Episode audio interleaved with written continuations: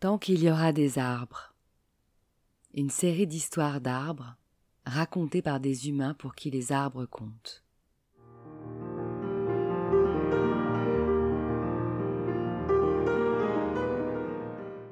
Un patchwork de voyages en enfance ou dans le monde qui justifie qu'au-delà de leurs bienfaits naturels scientifiquement prouvés, les arbres sont nos complices de vie et doivent rester les témoins de nos existences.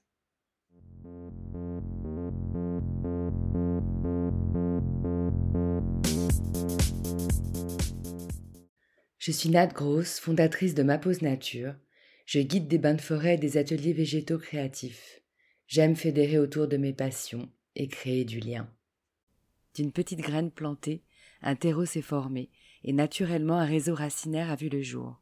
Un arbre de parole et d'écoute est né, et pour nourrir mon arbre, j'ai récolté des vocaux, encore et encore.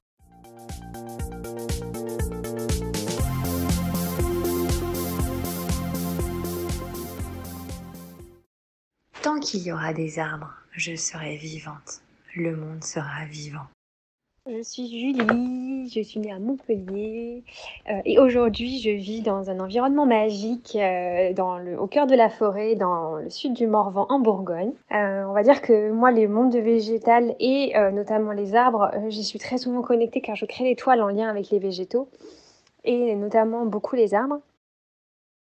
J'ai découvert Julie, une créatrice végétale inspirée par la forêt grâce à Instagram.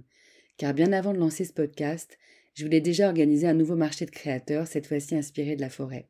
J'avais déniché des créateurs de mobiles à partir de branches, pas ringue du tout, du textile avec des arbres brodés, des assiettes en céramique en forme de feuilles, et je suis tombée sur les toiles végétales et poétiques de Julie. J'ai donc voulu savoir qui elle était. Julie habite en forêt, dans le parc du Morvan en Bourgogne, et sous le nom Sagesse de la forêt, elle crée des toiles végétales réalisées en nature, à partir de plantes récoltées, comme le curcuma et ses jaunes orangés si intenses, ou bien des baies de toutes sortes. Certaines sont séchées l'été pour faire des teintures en hiver. J'avais aimé échanger avec cette fille positive et enthousiaste. Rien qu'à lire le nom de ces toiles médecine, comme douceur et si bas, joie d'aimer, douceur sucrée, on se sent tout de suite mieux. Pour le marché de créateurs, j'espère que ce n'est que partie remise. Mais en attendant, vous pouvez aussi en commander une sur mesure, ou mieux, venir la réaliser vous-même lors d'un week-end immersif, avec pratique du yoga qu'elle enseigne, et moments introspectifs grâce à ces divers processus de création très personnels qu'elle vous partagera. Alors aujourd'hui, j'avais envie de vous partager euh, une connexion avec le pain. Et c'est vrai que quand Nathalie m'a proposé de partager une anecdote, un lien, une rencontre, bah, j'étais un peu perdue. Euh, je ne savais pas trop euh, laquelle partager parce qu'il y en a beaucoup vu que ça fait partie de ma vie. Euh, et cet après-midi, j'ai rencontré un pain, le pain Sambro. Euh, c'est un pain que j'ai récolté, cueilli euh, quand j'étais en vacances dans les Alpes, à côté du lac de la Tueda, vers la station de ski de Méribel.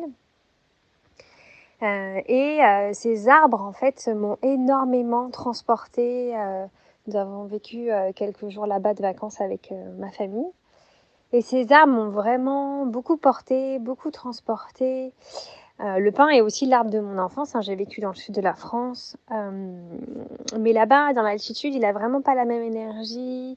Il est beaucoup plus déployé, beaucoup plus, moins aérien, beaucoup plus fourni.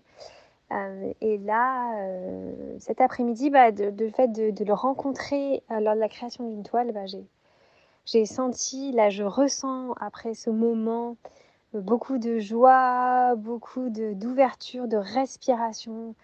Voilà, le pin et les résineux en général sont des arbres assez fantastiques. Et là, ce pin, ce pin d'altitude, ce pin de montagne, waouh, il est juste magnifique.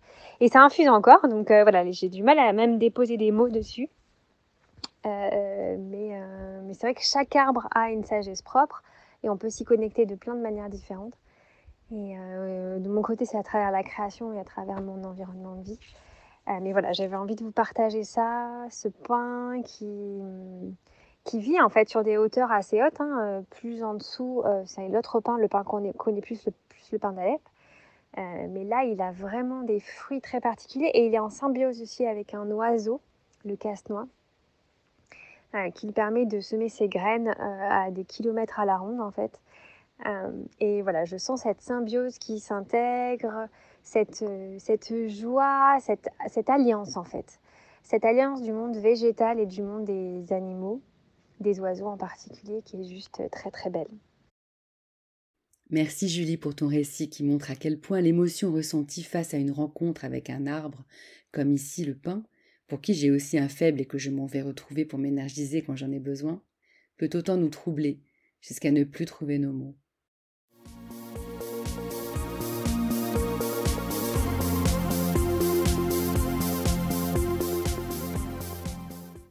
Cet arbre social continuera sa croissance tant qu'il y aura des messages pour l'enrichir et le faire vivre.